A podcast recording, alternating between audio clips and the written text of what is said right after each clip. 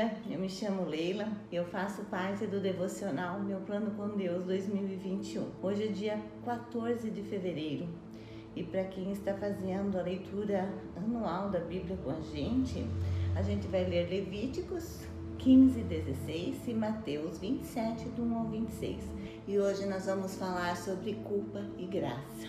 A leitura é de Atos 3, do 9 ao 19. Agora arrependam-se e voltem-se para Deus, para que seus pecados sejam apagados. Atos 3:19. Foi emocionante testemunhar o desenvolvimento de minha filha quando ela começou a andar aos nove meses. Ela se pôs em pé, segurou-se numa mesinha e deu seu primeiro passo. Aprendeu a dobrar os joelhos para sentar-se, após ficar em pé e dominando essa posição, aos 12 meses ela já perambulava pela casa. Durante mais de 40 anos, o aleijado de nascença de Atos 3 e 4 nunca teve alegria de ficar em pé. Porém, um milagre mudou a sua situação. Em um instante, ele estava caminhando, saltando, louvando e atraindo a atenção de todos no templo. 3, do 6 ao 10. Pedro e João logo se viram cercados por milhares de adoradores. Versículo 11, 4, 4. Aproveitando essa oportunidade, Pedro pregou as boas novas. 3 do 12 ao 16. Por duas vezes ele disse à multidão que pela fé, em nome de Jesus, aquele homem fora curado. Versículo 16. Contrastando o mal que eles haviam feito a Jesus. Pedro falou acerca do bem que Deus havia feito a eles. Jesus morrera na cruz. Gálatas 3,13. Mas Deus o honrou por meio dela. Versículo 13.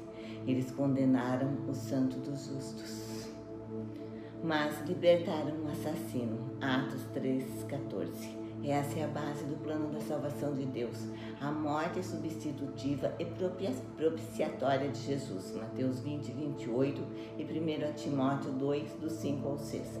O Salvador sem pecado tomando o lugar do homem pecaminoso eles mataram o autor da vida, mas Deus ressuscitou Jesus para lhes oferecer a sua vida de ressurreição. Atos 3,15. Pedro os condenou por sua culpa, mas lhe conferiu a graça de Deus, pois quando a culpa é admitida, a graça de Deus se torna ainda maior. E quando nos arrependemos dos nossos pecados e voltamos a Deus, os nossos pecados eles estão apagados e acabados também, né?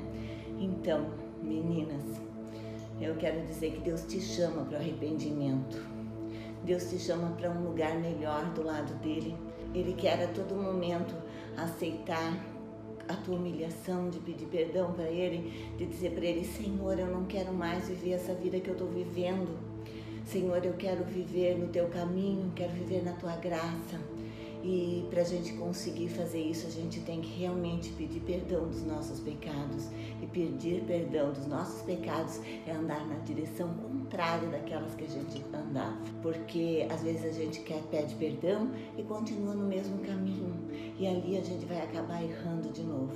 E a minha oração hoje, minha querida, é para que eu e você sejamos fortes e corajosas todos os dias para se arrepender e não voltar.